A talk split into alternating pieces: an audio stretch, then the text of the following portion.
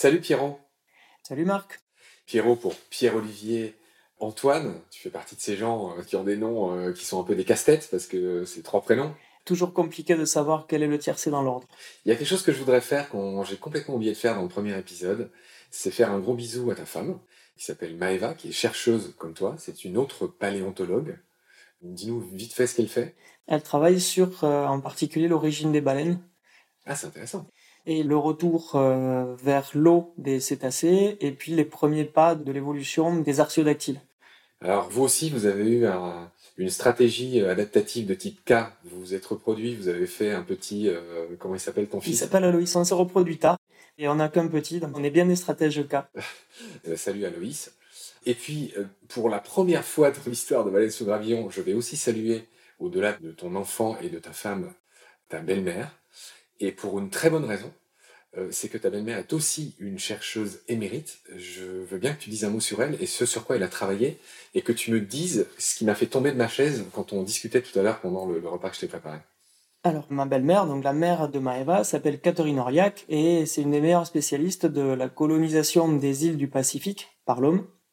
Elle est anthracologue, c'est-à-dire qu'elle étudie le charbon, et elle est capable, à partir de fragments d'une taille ridicule, quelques millimètres cubes, d'identifier l'espèce qui a donné ce charbon, l'espèce végétale.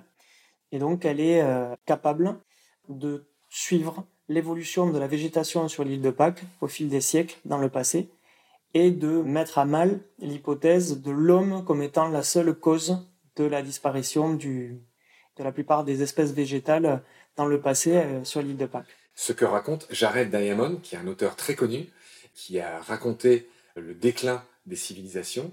Et moi qui ai lu Jared Diamond, lui, dont c'est pas la spécialité, effectivement, et qui est très respectable, mais apparemment, il a raconté une bêtise. C'est ça qui m'a fait tomber de ma chaise. Alors disons qu'il n'a pas raconté une bêtise, il a forcé un petit peu le trait, très vraisemblablement. Cela étant, je suis absolument pas spécialiste de la question. Ce que je dis là, c'est issu de discussions que nous avons eues avec euh, Catherine Auriac et son mari, le père de, de Maëva, qui est, aussi chercheur. qui est aussi chercheur et qui est préhistorien, qui a co-découvert euh, Totavel aussi euh, en son temps. C'est pas rien. Avec Henri de Lemley. Et le plus simple pour avoir de très bonnes explications, beaucoup plus plausibles que les miennes, serait tout simplement de les inviter. Évidemment, ça sera fait. Voilà, mais c'est juste pour dire que pour ceux qui n'ont pas bien suivi ce qu'on a dit, c'est vrai que, en plus moi j'ai vécu au Chili, donc ça m'intéresse. Et effectivement, on a toujours cru que les populations de l'île de Pâques avaient anéanti leur propre forêt. Et ta belle-mère, Catherine, que je salue, et que j'espère inviter un jour, voilà, aurait plutôt tendance à dire, et surtout à avoir démontré, que l'anéantissement du bois, en fait, des espèces d'arbres sur l'île de Pâques serait plutôt dû, c'est ça que tu m'as dit tout à l'heure, au petit âge glaciaire. La cause majeure serait le changement climatique avec une détérioration du climat, particulièrement perceptible dans cette île de Pâques qui est totalement isolée. Ce petit âge glaciaire, il a eu lieu entre 1400 et 1850, avec une apogée autour du XVIIe siècle, qui coïncide avec euh, l'érosion de la diversité des essences végétales sur l'île de Pâques. Bon, bref, c'est pas l'enjeu de notre épisode d'aujourd'hui, mais on a compris que Catherine ne partageait pas toutes les thèses de Jared Diamond, et j'espère que j'aurai le plaisir d'en parler avec elle bientôt euh, dans Baleine sous gravion. On va revenir à notre thème d'aujourd'hui, cher Pierrot. Notre thème d'aujourd'hui, ce sont les animaux géants du passé, ce qu'on appelle la mégafaune.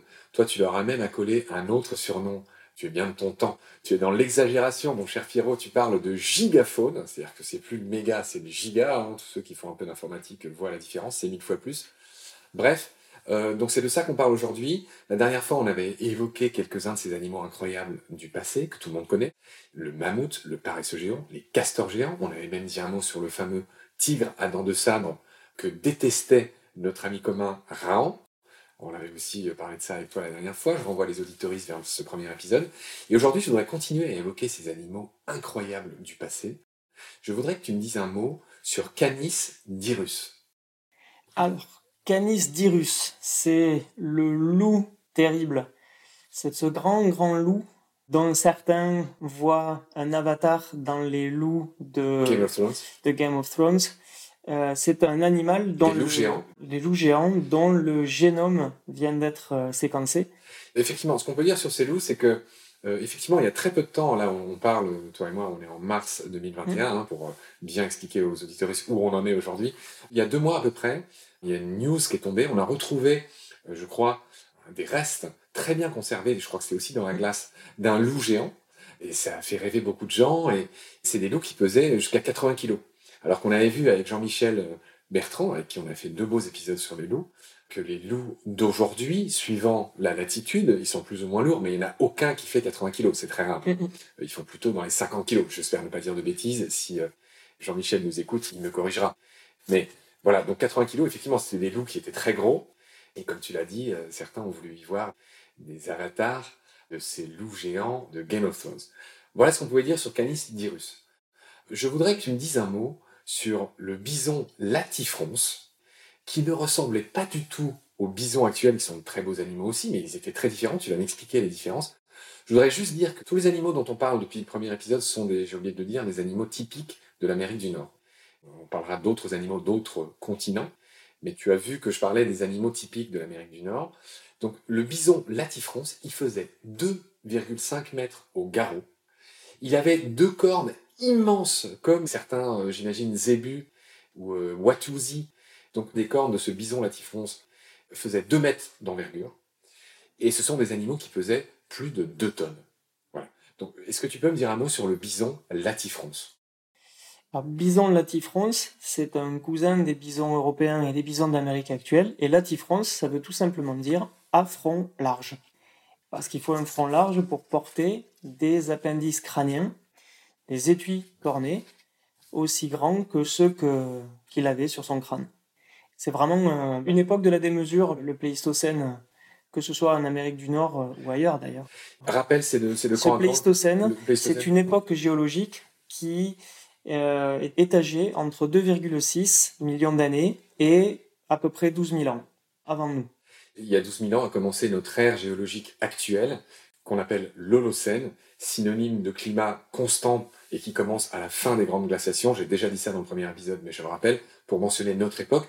Et il y en a qui remettent aujourd'hui, euh, enfin qui pensent qu'on est passé dans une nouvelle ère géologique. C'est pas l'enjeu de notre épisode d'aujourd'hui, mais je le rappelle au passage. De plus en plus de chercheurs, de savants, de spécialistes du climat militent en faveur du fait que nous serions passés à l'Anthropocène, c'est-à-dire la première époque géologique que l'homme a créée sans vouloir avec euh, cette histoire de réchauffement climatique. Je le mentionne au passage, tu veux ajouter quelque chose là-dessus?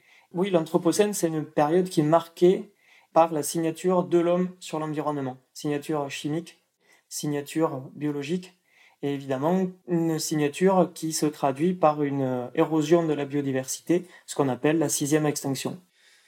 On va continuer à parler des géants du passé, cher Pierrot. J'aimerais que tu me dises un mot sur le glyptodon. Donc là, son étymologie, ça veut dire euh, dent sculptée raconte-moi à quoi ressemblaient les glyptodons qui sont originaires d'Amérique du Sud. Les glyptodons, ce sont des cousins très très proches des tatous. Mais ces glyptodons, les glyptodontes en général, la famille des glyptodontes, c'est une famille qui a connu un essor assez colossal pendant une quarantaine de millions d'années, au moins une trentaine de millions d'années, avec des formes allant depuis le kilo jusqu'à la tonne ou la double tonne, donc glyptodon.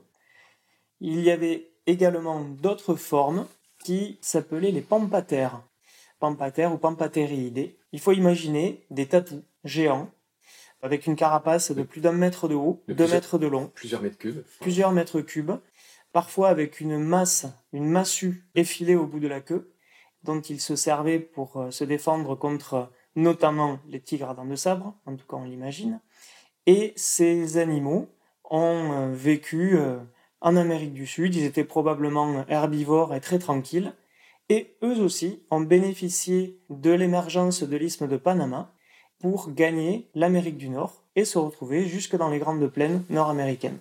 C'est des animaux qu'on voit figurer dans des films qui sont assez bien faits, des films d'animation. Par exemple, il me semble que dans L'âge de glace, on voit beaucoup d'animaux qui, sont euh, les animaux qu'on raconte, tout simplement. C'est ça, des paresseux terrestres, des marsupiaux, Exactement. Et même dans The Croods, qui est un autre dessin animé que j'ai découvert récemment, où il y a des animaux qui sont complètement euh, chimériques, euh, c'est-à-dire des assemblages rigolos de d'oiseaux et de tortues, des choses comme ça.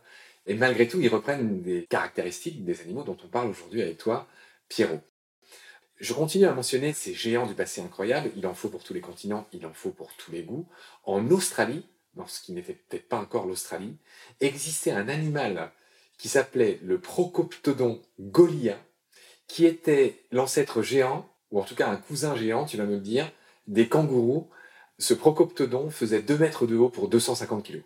C'est ça, c'est un kangourou comme un wallaby, mais géant, et avec un museau court, un museau très très court, et vraiment un énorme, énorme animal, avec une puissance musculaire assez colossale, et euh, c'est l'emblème de la faune géante, de la mégafaune du Pléistocène d'Australie, tout simplement parce que c'est un kangourou qui pesait beaucoup, beaucoup plus lourd que le plus grand des kangourous actuels. Il y en avait plusieurs espèces, et il était, malgré tout, largement surpassé par un cousin des wombats, le wombat géant qui s'appelait Diprotodon, c'est-à-dire deux dents à l'avant, deux incisives, et les diprotodons atteignaient deux tonnes. Alors je ne sais pas si ceux qui nous écoutent voient ce qu'est un wombat, c'est une sorte de petit ourson tout mimi euh, qu'on trouve en Australie, vous trouverez facilement des photos sur internet. Et là on parle du wombat géant qui faisait deux tonnes. Alors une des plaisanteries les plus fréquentes chez les paléontologues, c'est de parler de ces wombats géants, tout simplement parce qu'ils ont deux caractéristiques assez, euh, assez singulières. La première caractéristique, c'est que les femelles wombats ont une poche, ce sont des marsupiaux, tous les marsupiaux, qui est dirigée vers l'arrière tout simplement parce qu'ils sont fouisseurs. Et on pense que c'est quelque chose qui permet d'éviter d'enfouir l'embryon, le bébé, avec de la terre, sous de la terre dans la poche. Intéressant. Et l'autre? Et l'autre, c'est que le wombat fait des caca cubiques. Oui, alors ça je le savais. Mon frère que je salue, Pierre, m'a appris un jour que le caca du wombat, jusqu'à aujourd'hui, hein, on parle de ça d'aujourd'hui, est effectivement cubique. Et on sait pourquoi? Alors, un papier très sérieux est sorti il y a 15 jours pour préciser quel était le mécanisme musculaire qui permettait d'arriver à une telle sculpture euh, rectale. D'accord, mais est-ce que ça a un quelconque intérêt que le caca soit carré? Je sais absolument pas, j'ai pas lu le papier, j'ai juste vu une, une news passer. Vous en revanche, ce dont on discute, c'est de la taille des cubes des paléo-wombats de 2 tonnes. Ça, c'est ça, on en parle entre nous. On est assez scato, les, paléontologues. De palettes, quoi. Une sorte de, caca de la taille d'une palette. Ça. On va peut-être euh, dire un mot euh, juste pour finir vite fait, sur le Tilacoleo, qui était le lion marsupial, pareil, géant de ces endroits-là. Alors le Tilacoleo, c'est un, lion géant qui euh, était convergent des lions. C'est une forme... Euh, c'est un marsupial. C'est un marsupial carnivore, enfin carnassier, mangeur de chair. Et un peu plus tôt, en Amérique du Sud, il y avait un autre marsupial tout aussi dangereux qui s'appelait Thylacos milus quant à lui. Et ce Thylacosmilus, qui vivait au alors, Miocène et au Pliocène, on va dire autour de 7-8 millions d'années en Amérique du Sud, ben lui, il était convergent, c'est-à-dire qu'il avait la même forme que les tigres à dents de sabre, alors qu'il ne leur était absolument pas apparenté. C'est le principe même de la convergence adaptative, qui est de ressembler à un autre animal, un autre organisme, sans lui être apparenté. Oui, parce que l'animal euh, occupe la même niche, ou en tout cas a besoin des mêmes fonctions. Exactement. Euh, voilà, l'exemple type, c'est par exemple les... Euh, Chauves-souris, ptérosaures, pigeons. Voilà, et un exemple plus actuel, les fameux colibris et les suimanga, donc les fameux oiseaux-mouches qui se ressemblent mais qui n'ont pas du tout les mêmes ancêtres, suimanga, Afrique, colibri, Amérique du Sud. Martinet, hirondelle. Absolument. Bon voilà, convergence évolutive, on en a parlé mille fois dans Baleine sous gravillon. On va laisser le thème ici pour l'instant. On va parler d'un oiseau géant du passé. Alors je crois que c'était toujours en Océanie. Il s'agit du moa, sur lequel tu vas me dire un mot. Est-ce que c'est le même que Dinornis? Alors les moas, c'est le nom vernaculaire de Dinornis, l'oiseau terrible. Et ce sont des, oiseaux qui étaient vraiment très très gros. On peut imaginer une espèce de d'autruche, mais en beaucoup plus grand, beaucoup plus lourd. Deux fois plus et sans, sans ailes, sans aussi, hein, bien évidemment avec des, os, mais pas d'ailes. Et euh, c'est probablement les oiseaux qui ont produit les œufs les plus gros. De, tous les temps, de, tous les règnes De tous les oiseaux. Les œufs de Diplodocus étaient probablement très gros. D'accord, voilà ce qu'on pouvait dire sur le célèbre Moa qui s'est éteint au XVIe siècle seulement en Océanie. On va finir la liste de ces animaux incroyables, des animaux géants du passé. Je voudrais que tu me dises un mot sur le célèbre auroch, euh, cher Georges Brassens. Alors, les aurochs, ce sont des cousins plus que très proches des, des bœufs, vaches et taureaux actuels, puisqu'ils sont très probablement à l'origine de cette espèce-là. L'auroch, c'est Bos primigenius, le premier bœuf. Et l'auroch s'est euh, officiellement éteint au XVIIe siècle en tant qu'espèce sauvage. Et c'était où les derniers? Les derniers, c'était en, en Allemagne, en Prusse, je crois, il me semble, ou en Pologne. Et c'est des animaux qui ont été longtemps chassés, chassés par les Gaulois, par les premiers Homo sapiens en Europe. Il y avait déjà des aurochs, mais il est très probable que ce soit une souche domestiquée de l'auroch qui ait donné les, les vaches et les taureaux. Ouais, donc c'est un animal important pour ça. C'est un animal important pour l'homme et pour la, la civilisation au moment de la sédentarité. On va parler d'un autre géant du passé euh, que tous les lecteurs de Raon euh, connaissent, c'est le rhinocéros laineux. Alors, le rhinocéros laineux, ça, ça me parle beaucoup plus, évidemment, que le Moa, par exemple. J'ai commencé mes, mes travaux en paléontologie sur les rhinocéros. En fait, ma thèse, c'est sur les rhinocéros, et en particulier sur les rhinocéros laineux. Ces rhinocéros laineux, au même titre que les mammouths laineux, vivaient dans l'hémisphère nord et dans les hautes latitudes de l'Europe et de l'Asie. Et ils avaient effectivement une toison très fournie. Comme le mammouth avec deux Comme le une mammouth. couche et une sous-couche. Avec une couche et une sous-couche, euh, sous-vêtements et vêtements. Alors, c'est pas du tout pour faire des blagues et être grossier ou scato, mais j'ai lu que, et tu vas peut-être m'en dire un mot, que le mammouth, on avait oublié de le dire euh, au tout premier épisode, il a un clapet anal pour se protéger du froid. Je veux bien que tu m'en dises un mot, blague à part. Alors, le, le clapet anal fait partie de toutes les adaptations, de tous les bricolages évolutifs qui permettent de survivre dans des conditions impossibles pour des animaux classiques, au même titre que l'énorme soufflet euh, nasal de la- l'antilope saiga, qui est la seule antilope qui vit euh, dans le Grand Nord, et qui a euh, une espèce de pseudo-trompe énorme qui permet de réchauffer l'air avant qu'il ne soit inhalé. Et c'est exactement le même, le même type de bricolage. En fait, c'est des animaux qui vont acquérir des innovations, Mais, pourquoi on protéger l'anus, j'imagine, du, du gel, tout simplement? des engelures, Ah oui, crème de Nivea, tout ça. d'accord. Et le rhinocéros laineux, il avait aussi un clapet anal, du coup? Alors, je ne sais absolument pas. Il est probable que non, tout simplement parce qu'il n'appartient pas au même groupe et que donc, si le rhinocéros laineux avait des adaptations morphologiques et des innovations qui lui ont permis de survivre dans le grand froid, c'était très probablement sous des formes distinctes de celles des autres groupes. Et en particulier, on pense que le rhinocéros laineux avait une cloison nasale ossifiée son petit nom, c'est rhinocéros laineux ou rhinocéros à narines cloisonnées. Ce rhinocéros avait une cloison nasale totalement ossifiée et on pense là aussi que, à la façon de la saiga, c'était un dispositif qui permettait de réchauffer, c'était vascularisé, ça permettait de réchauffer l'air avant qu'il ne soit inhalé, Et donc de résister de au très résister grand froid. mieux au très grand froid. qui a vu l'âge d'or finalement de, de ces animaux, les grandes glaciations. Hein. Ça C'est pour ça. rien quand ils sont tous laineux, c'était à une époque où eh ben, la Terre était euh, gelée. Et c'est d'ailleurs une époque où le niveau des océans était beaucoup plus bas qu'aujourd'hui, tu l'as signalé, ce qui a permis de coloniser beaucoup de choses. Le fameux détroit de Bering. Oui. Enfin voilà, les animaux ont pu se balader Et bien le- plus et facilement l'Indonésie. qu'à l'Holocène. L'Indonésie, euh, c'est ce qui a permis également à l'homme et à tout un tas d'autres euh, animaux, voire d'autres de flore terrestre, de coloniser des, îles ou des archipels. Voilà ce qu'on pouvait dire sur le fameux rhinocéros laineux qui n'est jamais tendre avec notre ami Raon.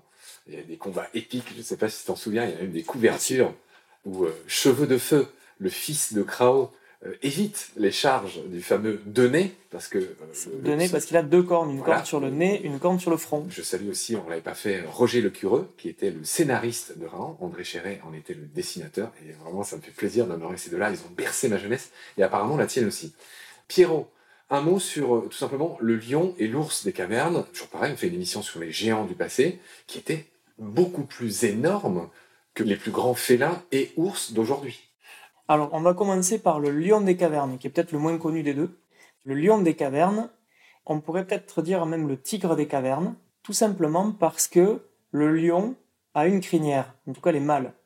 Or, les représentations qui ont été faites des lions des cavernes ne font jamais, jamais, jamais état d'individus avec une crinière. Donc, soit les hommes préhistoriques, aussi talentueux étaient-ils, étaient fétichistes de la lionne et n'ont représenté que des lionnes, soit, et c'est le plus probable, les mâles et les femelles n'étaient pas discernables sur ce point, comme le sont les lions aujourd'hui, mais ils étaient très probablement plus proches de ceux que sont les tigres et les tigresses.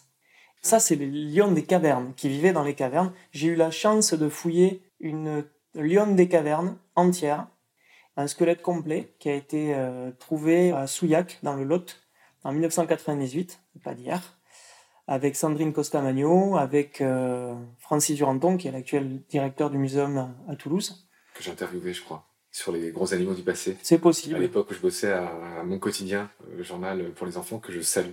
Et donc, cette lionne des cavernes, on a pu en déduire qu'il s'agissait d'une lionne parce qu'il y avait tous les os, tous, tous, tous, sauf un, qui s'appelle l'os pénien, et qu'on ne retrouve forcément que chez les mâles.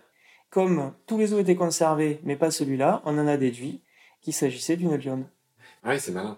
Ce fameux os pénien dont on a parlé de nombreuses fois dans Baleine sous gravillon et qu'on appelle aussi le baculum. Le baculum. Et dont, je rappelle au passage, le détenteur euh, actuel du baculum le plus grand des animaux actuels, c'est Je crois que c'est le cachalot, hein. il me semble, ou le rorcal.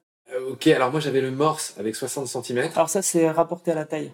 Rapporté à la taille. D'accord, merci. alors les, les, baculums de morse sont très souvent gravés par des Inuits, parce que ça offre une grande surface, on va dire. D'accord, voilà. il était normal qu'on rende hommage au baculum du morse, on vient de le faire. Parle-nous un peu de l'ours des cavernes.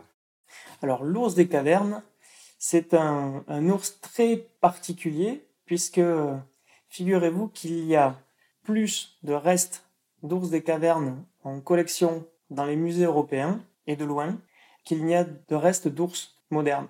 C'était une démographie galopante. Il y avait des milliers, des milliers et des milliers d'ours en Europe.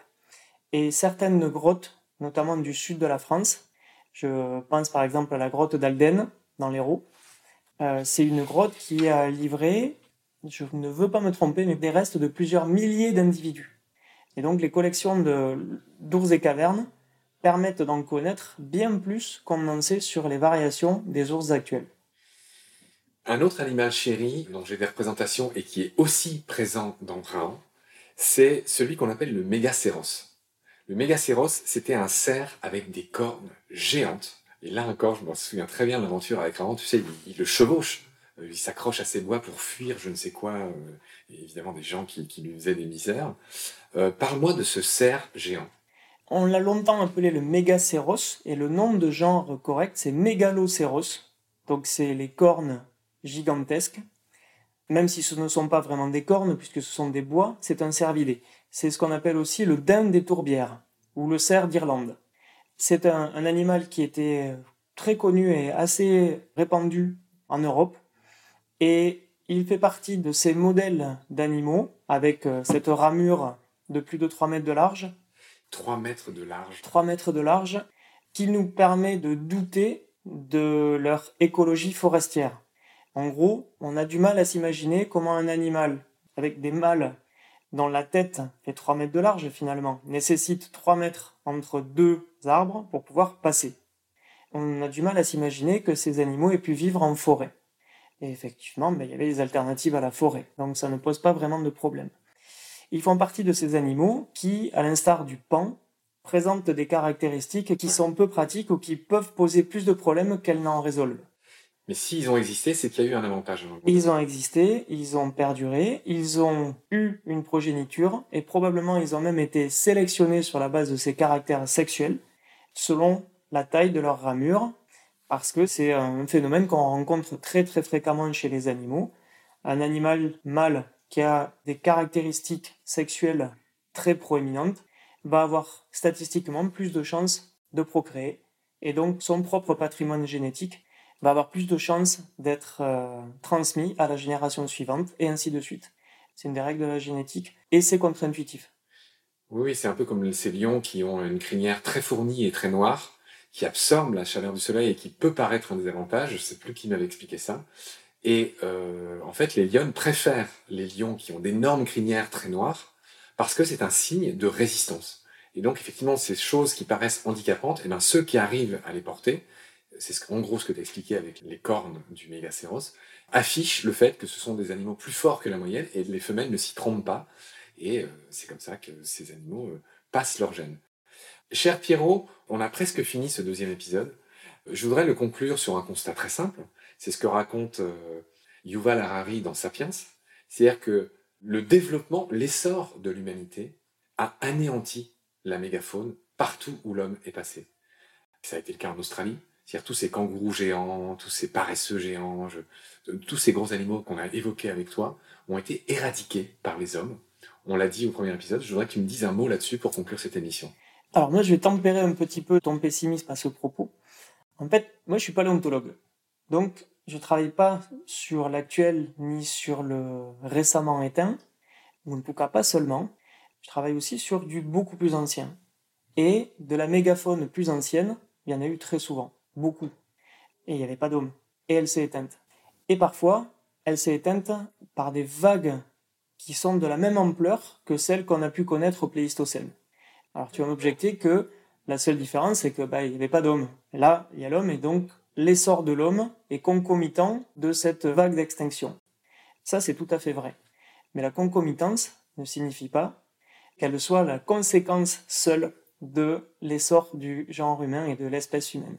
Je suis obligé de te dire ce chiasme célèbre en science, absence de preuve n'est pas preuve de l'absence. Exactement. Et donc là, très probablement, l'influence de l'homme est manifeste, elle est croissante, voire exponentielle au fil des temps. On peut dire qu'elle est quasiment corrélée à la démographie humaine. Et donc si elle est évidente dans les derniers siècles, probablement manifeste dans les derniers millénaires, elle était très vraisemblablement mineure avant. Et le avant, c'est le moment où la mégafaune a pu s'éteindre dans certains endroits, sans que le rôle de l'homme puisse euh, être euh, attribué. On parle souvent de la disparition de la mégafaune australienne, c'était à peu près 40 000 ans, et l'homme y est apparu il y a à peu près 60 000 ans. Donc il y a 20 000 ans de coexistence. Probablement, l'homme est arrivé à coloniser l'Australie sous la forme de groupes, de clans de quelques dizaines à quelques centaines, voire quelques milliers d'individus. Et il est très très difficile d'imaginer que ces milliers d'individus, dotés de saguets, aient pu arriver à l'extinction, à l'éradication d'autant d'espèces. Et là, depuis quelques années, se multiplient les études qui montrent que, encore une fois, c'est multifactoriel. On a des causes climatiques, on a des causes environnementales, et l'homme est arrivé pour parachever. comme un chien dans un jeu de quilles. Pas pour parachever, mais il se trouve qu'il a probablement contribué à, beaucoup de grâce. Très clairement, tu dis qu'il n'y a aucun doute pour les 4000 ou 5000 dernières années. Bon, là, il n'y a, aucun doute. Ah non, c'est sûr, surtout sur les îles. On parlait du Moa tout à l'heure. Il a bien été exterminé par l'homme. C'est ce qui est arrivé au dodo qui ne faisait pas partie de la mégafaune. Enfin, voilà. Ah c'est indéniable. C'est indéniable. Mais la généralisation me semble un petit peu dangereuse. On a bien compris cette nuance que tu viens d'apporter. Cher Pierrot, c'est la fin de ce deuxième épisode. Je me régale et je te retrouve très vite avec beaucoup de gourmandises pour la suite. Salut. Merci beaucoup. Salut.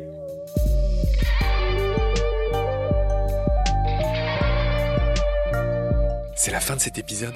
Merci de l'avoir suivi. Pour continuer, nous avons besoin de votre soutien. Et vous pouvez nous aider simplement, en quelques clics et gratuitement. Il suffit par exemple d'utiliser le moteur de recherche solidaire Lilo. Ainsi, chacune de vos recherches sur Internet générera des gouttes qui seront reversées au projet de votre choix, comme Baleine sous gravillon par exemple. Vous pouvez par ailleurs vous abonner à nos podcasts comme d'habitude, partager les liens, devenir adhérent de l'association BSG ou encore faire un don sur Helloasso ou sur Tipeee. Grand merci par avance. Je remercie tous mes équipiers pour leur aide précieuse. Je vous retrouve bientôt pour de nouveaux épisodes. Et d'ici là, prenez soin de vous et de ce qu'il y a autour de vous. Merci. À bientôt.